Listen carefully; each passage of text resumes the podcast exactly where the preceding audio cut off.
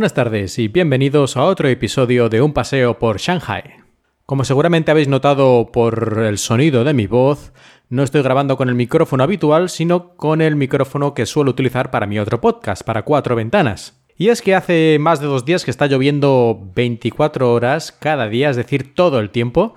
Y esto de salir a la calle y grabar con un micrófono y con la otra mano sujetar el paraguas, pues un poquito difícil lo veo. Así que vamos a grabar este episodio en casa. Y hoy toca el tema que ya avisé en el episodio anterior y es sobre la seguridad alimentaria en China. Como comenté que en China la contaminación tanto del aire como del agua es algo generalizado, pues es lógico pensar que la comida también va a estar contaminada y esto es así. De hecho hay un dicho popular aquí en China que dice que China es el único lugar del mundo en el que puedes comer todos los elementos de la tabla periódica. Bueno, pero a pesar de que es cierto que muchos alimentos pueden tener contaminación, yo que sé, después de metales pesados o cosas así, los principales problemas alimentarios o de seguridad alimentaria en China yo creo que vienen no de la polución general del medio ambiente, sino de la simple y llana avaricia y estupidez de la gente. Casi siempre que se descubre un nuevo caso de, de fraude alimentario, de alguna cosa peligrosa, en el práctico, prácticamente el 100% de los casos no fue mala suerte, casualidad o que no se habían dado cuenta que en ese campo habían caído ahí unos eh, residuos peligrosos. No, no, lo habían hecho los productores a propósito, para reducir costes, para ganar más dinero o cosas así. Es decir, lo que he dicho antes, simple y llana avaricia y estupidez humana. Normalmente no suelo documentarme mucho para hablar de los temas, simplemente voy dando mi opinión, pero hoy sí que he hecho una pequeña lista, además aprovechando que estoy aquí en casa, sobre algunos de los casos escándalos más eh, importantes de los últimos 10 años. Podríamos ir más atrás, pero yo creo que 10 años ya está bien. Y algunos, algunos de los escándalos alimentarios más sonados que ha habido en China.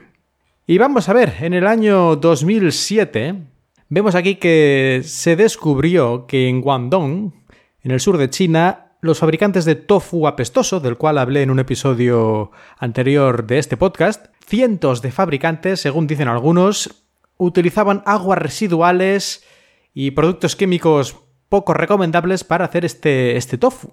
Yo no sé en qué cabeza puede entrar que voy a, a, fabricar un alimento que va a comer gente, que podrían ser mis hermanos, mis hijos, mis padres, y lo hago con aguas residuales y productos químicos peligrosos. Es que es increíble. Aquí supongo que también tiene mucho que ver la, incultura que hay en China, en todavía en mucha gente, sobre todo en zonas más rurales, y el dios dinero que se ha apoderado del país después del comunismo, pues ha habido una especie de como de golpe en el otro sentido, pues antes digamos que lo de hacerse rico y todo eso estaba casi prohibido, era imposible, todo el mundo tendría que haber sido igual y todos tenían lo mismo, el mismo coche, la misma ropa, y luego ha venido el cambio justo al contrario, ¿no? Péndulo ha ido al otro lado y ahora el dinero es Dios. Y a veces esto lo hablo con mis estudiantes y siguen pensando lo mismo, que el dinero, digamos, es lo más importante en la vida. Y si para ser rico tienes que envenenar a cientos o miles de personas, pues parece que les parece algo razonable, no lo entiendo. Yo realmente escapa mi comprensión como muchas cosas en este país.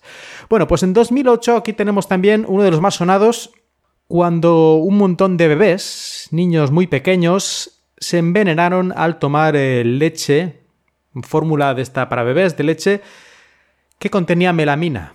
Esto hizo que más de 50.000 bebés fueran hospitalizados, muchos de ellos con secuelas graves permanentes, y seis de ellos murieron, seguramente más, pero bueno, oficialmente estas son las cifras. Y además el fabricante de esta, de esta leche era uno de los fabricantes más grandes. Aquí ya no hablamos de pequeñas, yo qué sé, una familia que tiene una tiendecita, una granja y no sé, ve ahí dinero fácil. Aquí ya hablamos de una marca gigantesca, Sanlu, el grupo Sanlu. Y como digo, esto, esto yo creo que fue internacional. Después de este escándalo, de hecho, durante muchos años, y yo creo que todavía hoy en día, la mayoría de los padres en China tienen la costumbre de comprar la, esta fórmula de leche infantil, comprarla en el extranjero. Y de hecho en varios países han tenido que hacer restricciones especiales para impedir que la gente en las farmacias y otros lugares donde venden estos productos comprarán mm, para revender. O sea, uno llegar allí a una farmacia o a un lugar de estos y dijera, quiero 200 cajas o 200 botes de esta leche. Ciertos países, empezando por Hong Kong, obviamente, porque está aquí al lado, pero incluso hasta en Inglaterra, tuvieron que hacer, si no recuerdo mal, algún tipo de regulación para que la gente no pudiera comprar más de dos botes eh, a semana o algo así, no recuerdo cómo era, pero vamos, se tuvo que tomar cartas en el asunto porque casi todos los chinos a la mínima que pueden compran no solo una marca extranjera, sino fuera del país, porque ha habido también casos de marcas, digamos, botes de marcas extranjeras que en realidad alguien ha cambiado el contenido y ha puesto una materia subestándar para ganar más dinero. Vamos al año 2009 y vamos a uno de los que más gracia me hacen. Es la... Bueno, gracia. ya podéis imaginar en qué sentido. La carne de cordero falsa aunque esto de carne falsa hay muchísimos escándalos, pero bueno, veamos este. Carne de cordero falsa que pillaron ahí en Qingdao y que en realidad era carne de pato o de a saber qué, rociada o marinada con meados de oveja para darle eh, el aroma del, del cordero. Y así se vendía, y sobre todo en paradetas de estas por la calle que hacen carne asada, brochetas y cosas de esas, pues ahí parece ser que era el lugar donde más se, daba esto, lógicamente, porque también suele ser muy barato, ¿no? Este tipo de comida. Y por algún motivo será. No van a perder dinero. Y continuando con la carne, unos poquitos años después, ya en 2013, para no alargar esto demasiado, vamos a el escándalo de la carne de cerdo. Y es que aparecieron aquí en el río Huangpu, aquí el río que cruza Shanghai, aparecieron 15.000 cerdos muertos flotando por ahí. Según se descubrió más tarde, había una especie de tráfico ilegal de cerdos o granjas que estaban haciendo algo ilegal con los cerdos y habían oído rumores de que harían una inspección y lo que se les ocurrió es tirar todos los cerdos al río, que se ahogaron, lógicamente, y bajaron hasta, hasta Shanghai.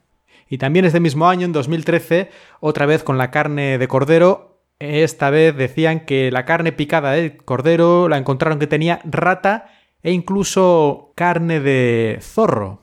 Increíble.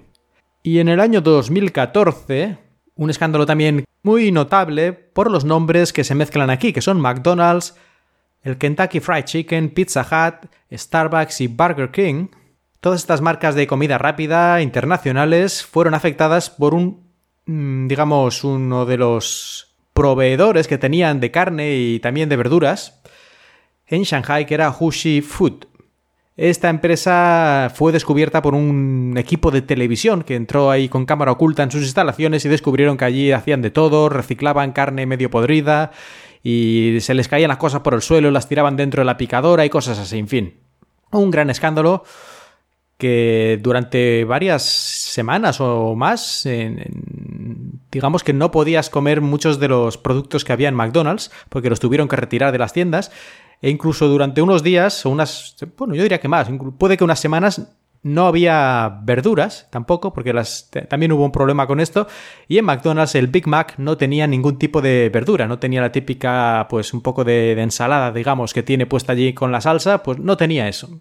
Aunque es curioso, es curioso que de estos escándalos de empresas internacionales, de vez en cuando siempre pillan algunos, como este, pero ya digo, lo curioso es que todavía no recuerdo que hayan pillado a ninguna marca de comida rápida china.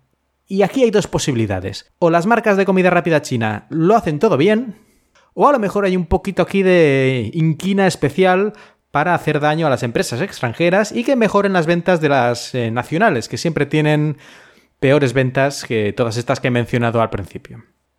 Y ya terminando todos estos escándalos con un poco de humor, por decirlo de alguna forma, es que hace unos pocos días, unas pocas semanas, China, por lo menos en Shanghai, prohibió importar quesos que tengan hongos y cosas de estas. Es decir, por ejemplo, pues el queso Roquefort o el queso Brie o cosas de este estilo que están hechos, tienen ahí pues una capa de, hongos, digamos, para hacerlos pues han sido prohibidos porque dicen los chinos que tienen demasiadas bacterias y cómo van a traer estos productos a China después de hacerlo durante 30 años o lo que sea. ¿eh?